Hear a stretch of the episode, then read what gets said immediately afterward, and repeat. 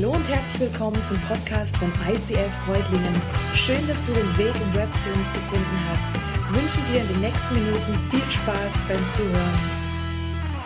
Ja, super nett, dass ihr mich begrüßt. Ich möchte auch unsere Location in Balingen begrüßen, die jetzt genauso dabei sind und diese Predigt mit uns zusammen ja, feiern werden. Und ich glaube, wir werden wirklich feiern, denn es wird sehr, sehr speziell werden.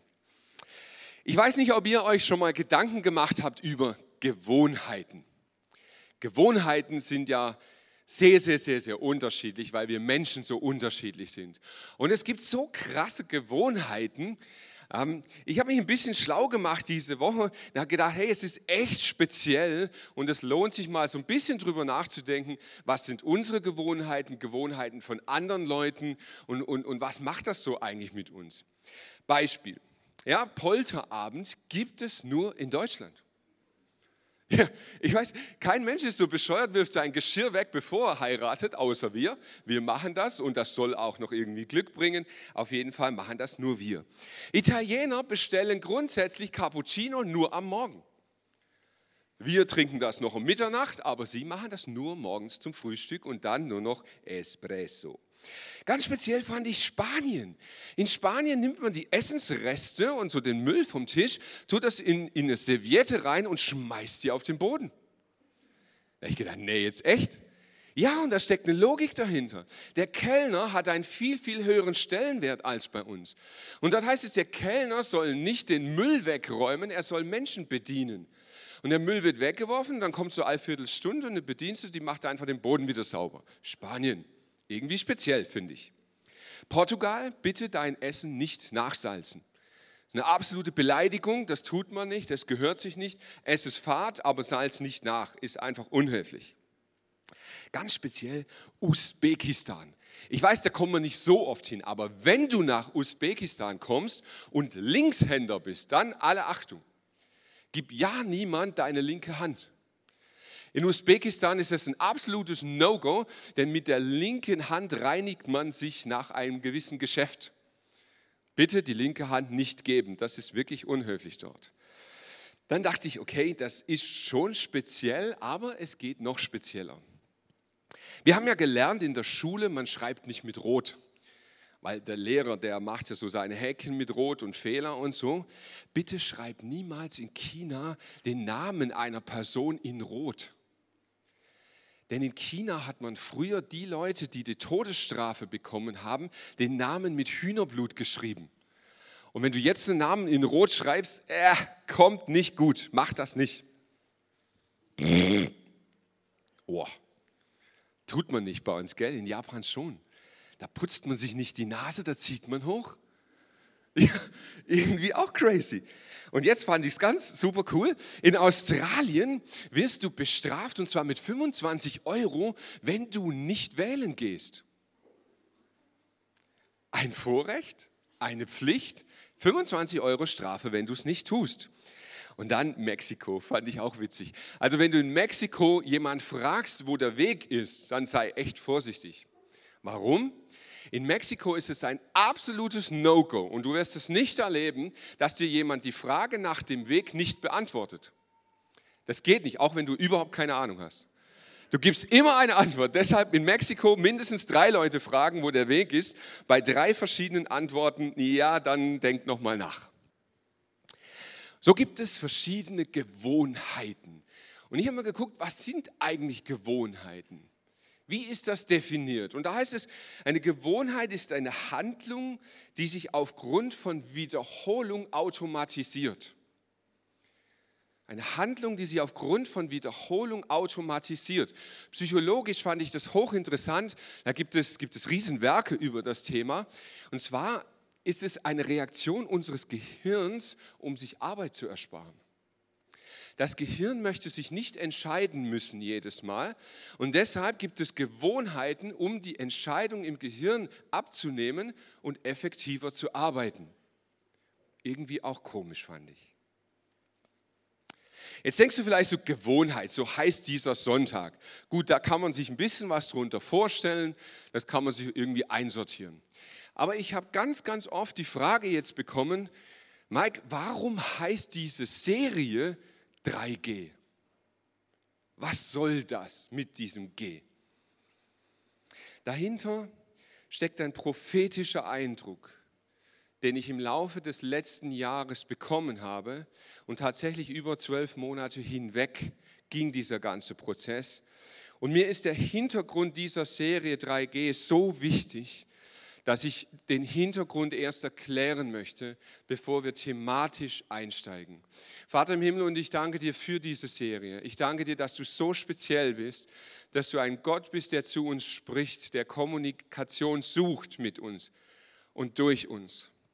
Und Heiliger Geist, ich bete jetzt, dass in diesem Raum heute hier etwas passiert.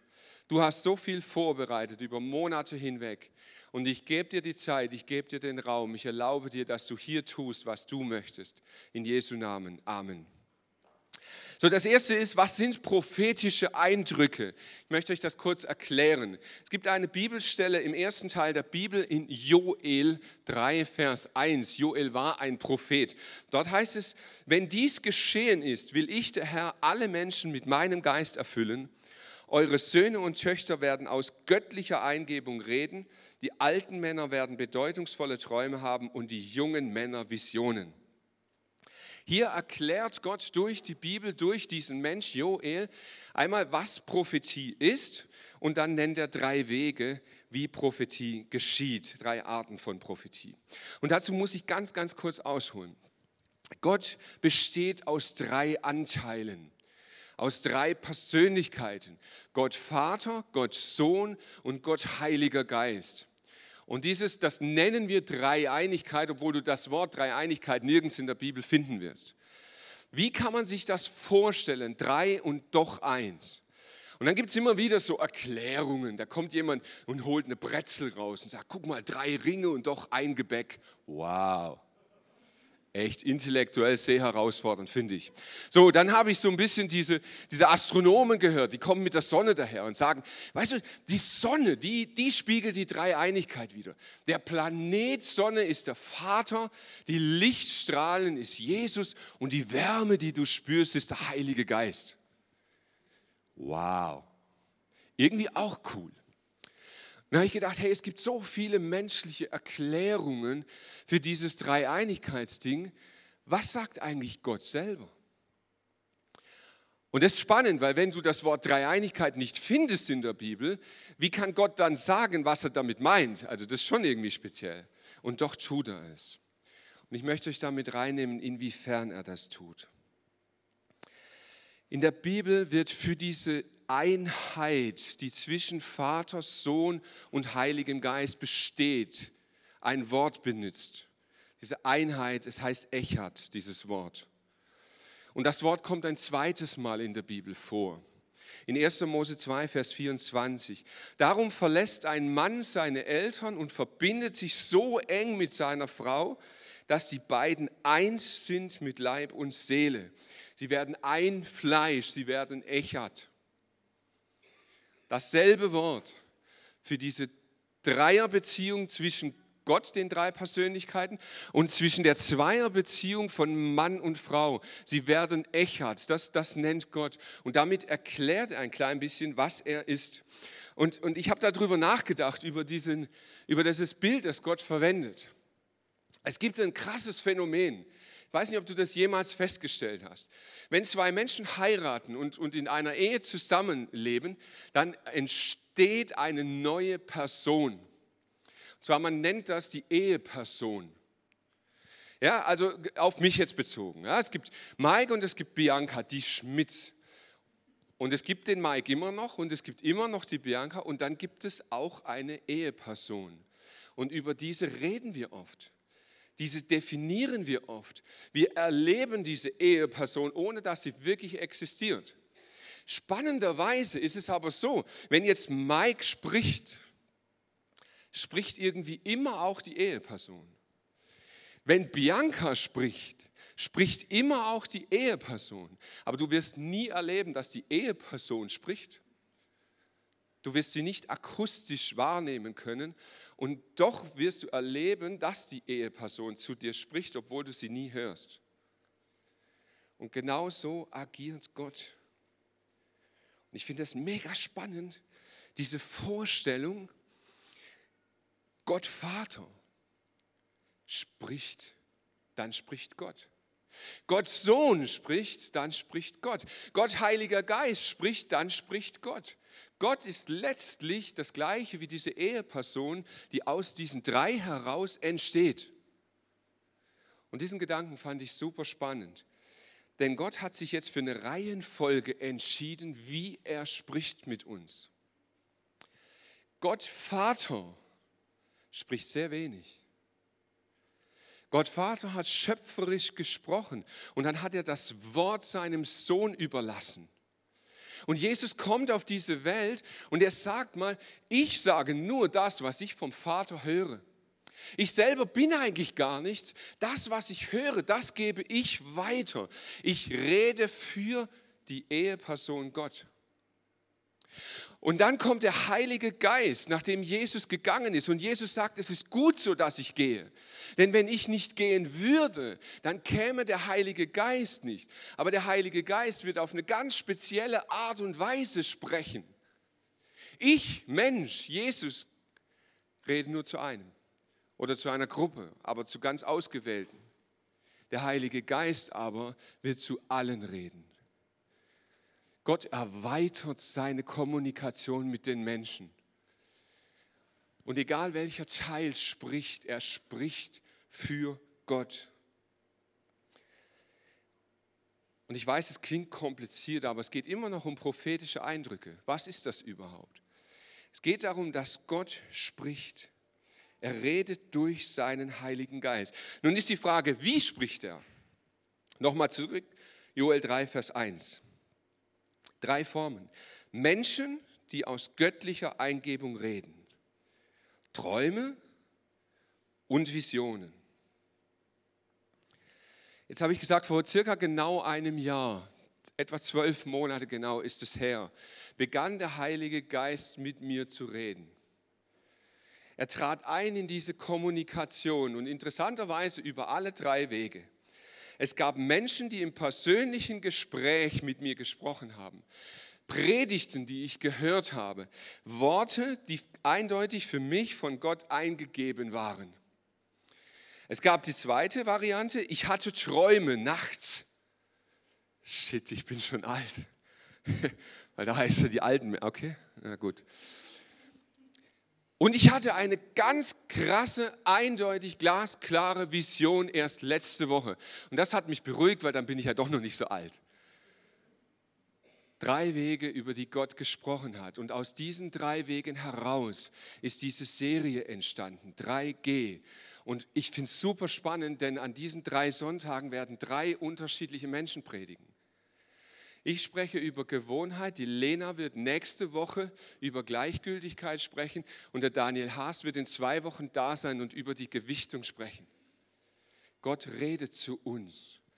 Und deshalb ist mir diese Serie unfassbar wichtig. Ich finde es super spannend, dass das ausgerechnet zu Pfingsten kommt. Als wir die Jahresplanung gemacht haben, hatten wir das null auf dem Schirm. Null. Der Heilige Geist zu Pfingsten spricht zu uns. Und deshalb wird es so eine spannende Zeit, diese Serie. So, 3G. Warum 3G? Wir haben vorhin so ein bisschen Witzchen gemacht und manche Leute haben gesagt, ah, hat nichts mit dem Handy zu tun. Doch, tatsächlich hat es etwas damit zu tun. Als ich am Anfang diesen Eindruck hatte vom Heiligen Geist, habe ich nur 3G gesehen, dieses Logo. Mehr nicht. Und ich konnte mir nicht wirklich viel darunter vorstellen. Im Laufe der Zeit habe ich eine Erklärung bekommen. Ich habe angefangen mal zu schauen, hey, was ist 3G eigentlich wirklich? Und für all die nicht so technikaffin sind unter uns, 3G ist einfach die dritte Generation des Mobilfunkstandards. Es gab G, dann gab es 2G oder Edge und dann gab es einen Generationswechsel 3G, eine neue Technologie. Das Crazy daran ist, dass 3G den Mobilfunk wirklich revolutioniert hat. Smartphone wäre nicht möglich ohne 3G. Ja, davor hatten wir einfach Handy, anrufen und so ein bisschen SMS tippen. Aber das, was du heute mit deinem Smartphone tun kannst, hat 3G ermöglicht. Und das Spezielle daran ist jetzt, dass 3G nicht kam und 2G einfach rausgekickt hat, sondern es baut aufeinander auf. Das eine erweitert das, was schon da ist. Und jetzt kommt, warum das so speziell ist. Letztes Jahr haben wir das Big Ten gefeiert, also zehn Jahre Bestehen dieser Kirche. Und in dieser Phase begann Gott zu sprechen zu mir und er sagte, Mike, ich werde diese Kirche noch einmal neu machen. Ich werde diese Kirche noch einmal neu gründen. Und ich so gedacht, pff, oh, ja, müssen wir vorher zumachen oder ähm, was, was muss geschehen damit? Und er sagte, nein Mike, ähm, du wirst es erleben, aber noch nicht. Und es war spannend für mich, weil ich hatte viele Fragen an Gott. Und ich habe gesagt, was heißt neu machen? Und mehr und mehr im Laufe der Monate hat er mir erklärt, ich werde diese, diese Kirche in eine neue Generation hineinführen. Aber jetzt kommt das Spezielle, nicht indem ich das, was da ist, wegnehme, sondern indem ich es weiterentwickle. 2G ist in 3G enthalten. Ich nehme das, was da ist und werde diese Kirche noch einmal neu definieren, noch mal auf einen neuen Level bringen. Und ich werde diese Kirche mit ihren Standorten, die es gibt und die noch kommen werden, auf einen neuen Level bringen. Handy, Smartphone. Und ich war ehrlich gesagt ziemlich baff. Ich habe gesagt, Gott, das ist, das ist crazy, das, das heißt ja mega viel Veränderung. Und er hat gesagt, ja, die wird kommen. Und vielleicht erinnerst du dich, wenn du schon eine Weile bei uns dabei bist, im Januar haben wir immer diese Vision Sundays. Und ich habe dieses Jahr an dem Vision Sunday das ausgesprochen vor euch und habe gesagt, 2019 wird ein Jahr der Veränderung werden. Ich hatte keinen blassen Schimmer, warum. Ich wusste nicht, was kommen wird. Aber ich habe im Vertrauen darauf, was Gott gesprochen hat, es weitergegeben und hat gesagt, hey, die Veränderung wird kommen und wir sind mittendrin. Personelle Veränderungen, räumliche Veränderungen, inhaltliche Veränderungen dieser Kirche. Wir sind mittendrin und Gott ist dabei, uns als Kirche auf einen neuen Level zu bringen. Schau dir die letzte Serie an Roots, die wir hatten miteinander. Und viele von euch kamen und haben gesagt, hey, wow, was ist da passiert mit unserer Kirche? Was, was hat Gott da vorbereitet? Was tut er? Gott ist dabei, uns auf einen neuen Level zu bringen. Und dazu braucht es Veränderung. Und das ist spannend. Logischerweise bin ich dann aber hergegangen, habe gesagt, ja Gott, okay, Veränderung, ähm, super cool, aber was wird das Wichtigste sein? Was wird das bedeuten? Weil ich bin so ein Machertyp, ich, ich muss immer irgendwas tun. Und dann habe ich gesagt, Gott, was, was muss ich tun? Was müssen wir tun, damit das möglich wird, dieser neue Level? Und Gott gab so eine simple Antwort. Das ist immer begeisternd, simpel, aber tief. Und Gott sagt, verliert das Ziel nicht aus den Augen und werdet nicht gleichgültig. Für die, die sich noch erinnern, am Big Ten dabei waren, das waren Aussagen, die ich verwendet habe am Big Ten. Verliert das Ziel nicht aus den Augen und werdet nicht gleichgültig. Deshalb spreche ich heute über das Ziel, die Lena über Gleichgültigkeit und der Daniel über die Gewichtung des Ganzen. Unser Ziel. Als Kirche ist es unsere Leidenschaft, Jesus Christus ähnlicher zu werden, furchtlos zu leben und unser Umfeld positiv zu verändern. Und hier hatte Mike vorhin schon zitiert, ein Zitat, das Dr. Johannes Hartl neulich benutzt hat. Es ging dann viral, überall konntest du es lesen. Und ich fand es so, so mega gut. Das Beste an meiner Kirche ist Jesus. Das Beste an meiner Kirche ist Jesus. Das ist das Zentrum. Das ist der Mittelpunkt dieser Kirche. Um ihn geht es. Und wenn wir in eine neue Generation von Kirche hineingehen, wird sich das Zentrum nicht ändern. Jesus ist das Zentrum, er ist der Mittelpunkt, er ist der Grund, warum wir zusammenkommen. Und das Ziel ist es, ihm ähnlicher zu werden. Wir können von 400 auf 1000 anwachsen. Wir können das genialste Gebäude bauen. Wir können die besten Events veranstalten. Wir können die crazy Strukturen uns ausdenken. Wenn Jesus nicht das Zentrum ist, ist das alles Bullshit. Dann haben wir uns nett beschäftigt, aber es ist nicht Kirche. Jesus das Zentrum. Und jetzt ist natürlich die Frage, woran kann man erkennen, ob Jesus wirklich das Zentrum ist? Ich kann ja viel reden von hier oben. Aber woran erkennt man, ob es wirklich so ist? Und es ist ganz simpel. Schau dich um, ob es Menschen gibt, die Jesus ähnlicher werden. Und daran kannst du erkennen und messen, ob wir dabei sind, das zu tun, was Jesus sich gewünscht hat, das umzusetzen. Wenn sich Menschen verändern und Jesus ähnlicher werden, sind wir dabei, das zu leben, was er prophezeit hat. In 2. Korinther 3, 18 heißt es, und der Geist des Herrn, dieser Heilige Geist, wirkt in uns, sodass wir ihm immer ähnlicher werden und immer stärker seine Herrlichkeit widerspiegeln. Aber wer mich kennt, der, der weiß, dass ich mit so Sachen so schnell nicht durch bin ich habe eine tiefe Unzufriedenheit gespürt. Es war mir zu theoretisch noch. Und wann immer das bei mir ist, es dauert eine Weile, aber irgendwann komme ich dann an so einen Punkt und dann trete ich in einen Dialog mit dem Heiligen Geist. Also ihr müsst es euch wirklich vorstellen, wie zwei Personen, die miteinander diskutieren. Und das Interessante ist, Gott spricht ganz, ganz oft in unserer eigenen Stimme. Und deshalb ist das, was ich jetzt mache, einfach Realität. Genauso ist es abgelaufen zwischen dem Heiligen Geist und mir. Es war eh immer meine Stimme. Also ist einfach mitzukommen. Hey Mike, warum denkst du, gehen die Leute ins ICF Reutlingen? Hat mich der Heilige Geist gefragt.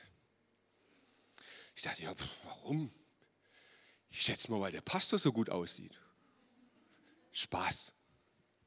Nein, ernsthaft, ich glaube, wegen der Gemeinschaft, Gott erleben, gute Predigten, gute Musik, mit Jesus unterwegs sein. Viele, viele Gründe sind mir eingefallen, die ich ihm so genannt habe, wo ich dachte, ja, das, das sind so Gründe, warum Menschen hier in diese Kirche kommen. Und er sagte, hey, stimmt alles, aber es gibt noch einen Grund. Aus Gewohnheit. Und der erste Sonntag ist entstanden. Man macht es so, es gehört zum guten Christsein dazu. Aus Gewohnheit geht man in die Kirche, weil man nicht jedes Mal entscheiden möchte, Sonntag für Sonntag. Man gewöhnt es sich an. Und dann sagte ich zu mir, hey, aber das ist doch gar nicht so schlecht. Ich meine, das sind ja gute Gewohnheiten. Immerhin, die Leute kommen. Und schaut euch um, es kommen viele, unsere Celebrations sind voll. Und ich habe gesagt, Heiliger Geist, das ist doch jetzt nicht ernsthaft ein Problem, oder? Und er sagt, nein, nein, nein, das ist nicht das Problem. Aber weißt du, Gewohnheiten sind dazu da, ein gutes Verhalten anzutrainieren. Das ist gut. Aber wenn du aus Gewohnheit in die Kirche gehst, dann triffst du keine Entscheidungen mehr.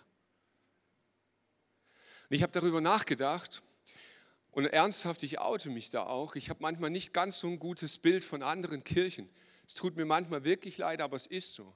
Und ich habe zum Heiligen Geist gesagt, hey, ist das jetzt ernsthaft ein Problem von uns, ICF Reutling? Ist das nicht eher so ein Thema von traditionellen Landeskirchen, so, wo man halt aus religiösen Gründen irgendwie hingeht? Und er gab mir zur Antwort, nein, Mike, es ist auch bei euch so. Das betrifft nicht nur die Landeskirchen. Das betrifft auch das ICF Freudlingen.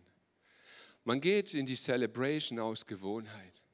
Man geht in seine Small Group aus Gewohnheit. Man betet aus Gewohnheit.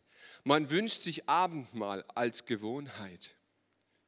Man möchte Spiritualität erleben als Gewohnheit. Und in dem Moment endete das Gespräch mit dem Heiligen Geist. Ich habe lange darüber nachgedacht, über das, was da, und hatte mir gewünscht, dass es weitergeht, weil ich hatte noch viele Fragen, aber irgendwie ging es nicht weiter. Aber ich erinnerte mich an seine erste Frage, diese, diese Frage, warum gehen Menschen in diese Kirche? Ich kam nicht auf eine Antwort, bis ich diese Woche auf dem Klo saß. Ja, Klo ist ein guter Ort, kann man nachdenken, man kann lesen, ich habe gelesen und ich stieß auf eine Geschichte, eine wahre Geschichte, die mir wirklich eine Antwort geliefert hat. Max Planck ist ein deutscher Physiker. Er erhielt im Jahr 1919 den Nobelpreis für Physik für seine Theorie in der Quantenphysik. Und es war in Deutschland damals ein Riesenhype. Ein Deutscher nach dem Ersten Weltkrieg und Loser geschehen und also ein Deutscher bekommt den Nobelpreis und er wurde gehypt und er wurde gefeiert. Und Max Planck ging auf Tournee mit einem Vortrag über sein Wissen. Und er war in über 40 Städten unterwegs in Deutschland. Und sein Chauffeur hat ihn immer begleitet. Er fuhr ihn so zu jedem Abend hin und immer saß er drin, hörte sich das an und fuhr ihn wieder weiter und wieder weiter und wieder weiter und wieder weiter. Und nach, nach knapp mehr als 40 Abenden waren sie morgens unterwegs auf dem Weg nach München. Und der Fahrer sagte auf einmal zu Max Planck, er sagt, hey, ich habe deinen Vortrag so oft gehört. Ich kannte ihn in- und auswendig. Den könnte ich halten. Und wie das zwischen Männern manchmal so ist, man macht so eine Challenge, man macht eine Wette und die zwei haben wirklich eine Wette abgeschlossen und haben gesagt, okay, heute Abend ziehen wir das durch, Chauffeur, du gehst auf die Bühne, Max Planck, damals war ja noch nicht Internet und Bild, den kannte eh keine Sau, der hat sich die Mütze aufgesetzt, hat sich in die erste Reihe gesetzt und den Chauffeur gespielt. Und der Chauffeur hielt den Vortrag sensationell. Er kannte ihn Wort für Wort. Rhetorisch war er wohl noch besser als Max Planck. Und die Leute waren wirklich begeistert, bis ganz kurz vor Schluss. Da stand hinten im Raum ein Professor auf und stellte eine Frage zur Quantenphysik.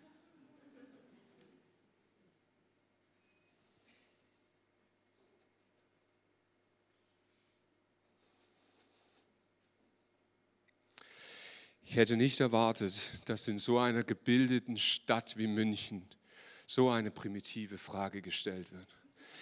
Die kann mein Chauffeur Ihnen beantworten.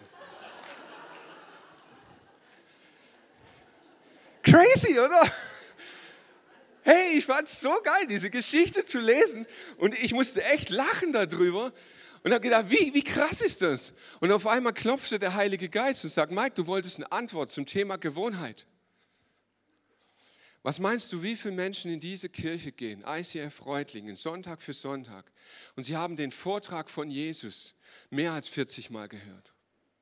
Sie können das Evangelium in und auswendig. Sie könnten auf die Bühne stehen und sie könnten eine Predigt halten, rhetorisch sogar besser als du. Sie würden bessere Witze erzählen und möglicherweise sogar besser aussehen. Da habe ich gezweifelt. Gut, und dann sagte er, hey, aber kannst du dir vorstellen, was passieren wird, wenn einer aufsteht und eine ernste Frage über die Beziehung zu Jesus stellt? Und ich war tief getroffen. Und ich habe verstanden, was der Heilige Geist dieser Kirche sagen möchte. Ich glaube, dass wir miteinander immer wieder an den Punkt kommen, wo wir aus Gewohnheit glauben. Effektiv damit wir keine Entscheidungen mehr treffen müssen. Wir haben uns mal entschieden, in die Kirche zu gehen. Wir haben mal entschieden, den Zehnten zu geben. Wir haben mal entschieden, etwas zu tun. Und jetzt tun wir es aus Gewohnheit. Und hier stand der Heilige Geist auf und hat gesagt, Mike, wenn ich diese Kirche in einen neuen Level führen möchte, dann muss sie an den Moment kommen, an dem sie wieder Entscheidungen trifft. Jesus im Zentrum dieser Kirche, Jesus ähnlicher werden. Wir kommen in die Celebration hier, um Jesus ähnlicher zu werden. Wir gehen in Small Groups, um Jesus ähnlicher zu werden. Wir gehen auf Konferenzen, um Jesus ähnlicher zu werden. Wir investieren unser Geld, unsere Zeit, Emotionen, Schmerzen, Kraft, Freude, um Jesus ähnlicher zu werden. Du darfst in diese Kirche kommen und einfach nur Besucher sein. Das ist absolut in Ordnung und wir werden dich willkommen heißen, wir werden dich lieben. Aber du sollst eins wissen und das ist nur fair. In dieser Kirche gibt es nur ein Ziel. Wir wollen Jesus ähnlicher werden. Und wenn du hierher kommst in diese Kirche, das verspreche ich dir und da drohe ich auch ein Stück weiter mit. Jesus wird dich immer challengen. Immer. Er wird dich immer challengen, einen nächsten Schritt zu gehen. Vielleicht ist es ein winzig kleiner Schritt. Vielleicht ist das Zehntengeben für dich überhaupt kein Thema und die Challenge ist zum ersten Mal in diese Büchse etwas reinzulegen. Vielleicht ist dein Challenge zum ersten Mal zu jemandem zu gehen und zu sagen, hey, ich kenne dich gar nicht. Ich habe dich noch nie gesehen. Vielleicht ist es deine Challenge, auf Jesus eine Antwort zu geben. Ich verspreche dir in dieser Kirche, wenn du hier bleibst, wird Jesus dich ständig challengen. Und ich glaube, heute ist ein ganz spezieller Moment. Der Heilige Geist hat das ein Jahr lang vorbereitet. Er hat mich vorbereitet und er hat euch vorbereitet. Ich glaube, dass Jesus dich heute challengen möchte. Er stellt dir die Frage, möchtest du eine lebendige Beziehung mit mir?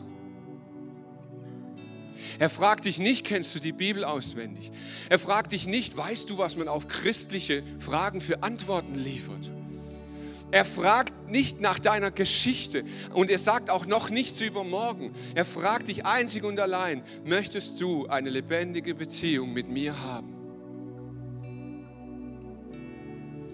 Und wisst ihr, ich bin überhaupt kein Fan von diesen Altaraufrufen. Wenn du Ja sagen möchtest, dann komm nach vorne und triff eine Entscheidung. Ich bin dann nicht so ein Fan davon. Aber ich möchte dir trotzdem Raum geben, eine Entscheidung zu treffen. Wir werden jetzt ein Lied singen und dieses Lied ist sehr, sehr speziell. Denn es rückt Jesus genau an die Position, die ihm zusteht. What a wonderful name. What a beautiful name. Jesus, du bist das Zentrum. Du bist der Einzige. Um dich soll es gehen, um dich soll alles drehen. Und wenn du möchtest, kannst du während diesem Lied eine Antwort geben. Und wir haben hier ein Setting, da geht es nicht um deine Nachbarn. Der wird es gar nicht mitkriegen. Aber du kannst dieses Lied mitsingen, aus vollem Herzen. Sing das, was du glaubst und glaub das, was du singst. Ich lade euch ein, bitte alle aufzustehen damit die, die jetzt aus vollem Herzen das tun wollen und eine Entscheidung treffen, sich nicht alleine und auch nicht komisch fühlen. Und ich werde dir ein ganz kurzes Gebet sprechen und du kannst das innerlich mitsprechen während dieses Liedes oder es auch lassen. Es ist deine Entscheidung. Jesus Christus, ich danke dir, dass du gekommen bist, dass du uns den Vater vorgestellt hast und uns mit dem Vater versöhnt hast. Jesus, ich danke dir, dass du für mich und meine Schuld gestorben bist und mir vergibst. Ich danke dir, dass du eine lebendige Beziehung zu mir möchtest. Und ich möchte darauf antworten. Jesus, ich möchte diese Beziehung mit dir. Ich weiß noch nicht, was das bedeutet. Ich weiß noch nicht, was das mit sich bringt. Aber ich sehne mich nach dieser Beziehung. Und Jesus Christus, ich möchte dich anbeten. Ich möchte deinen Namen erheben. Denn du bist das Zentrum, Mittelpunkt dieser Kirche und meines Lebens.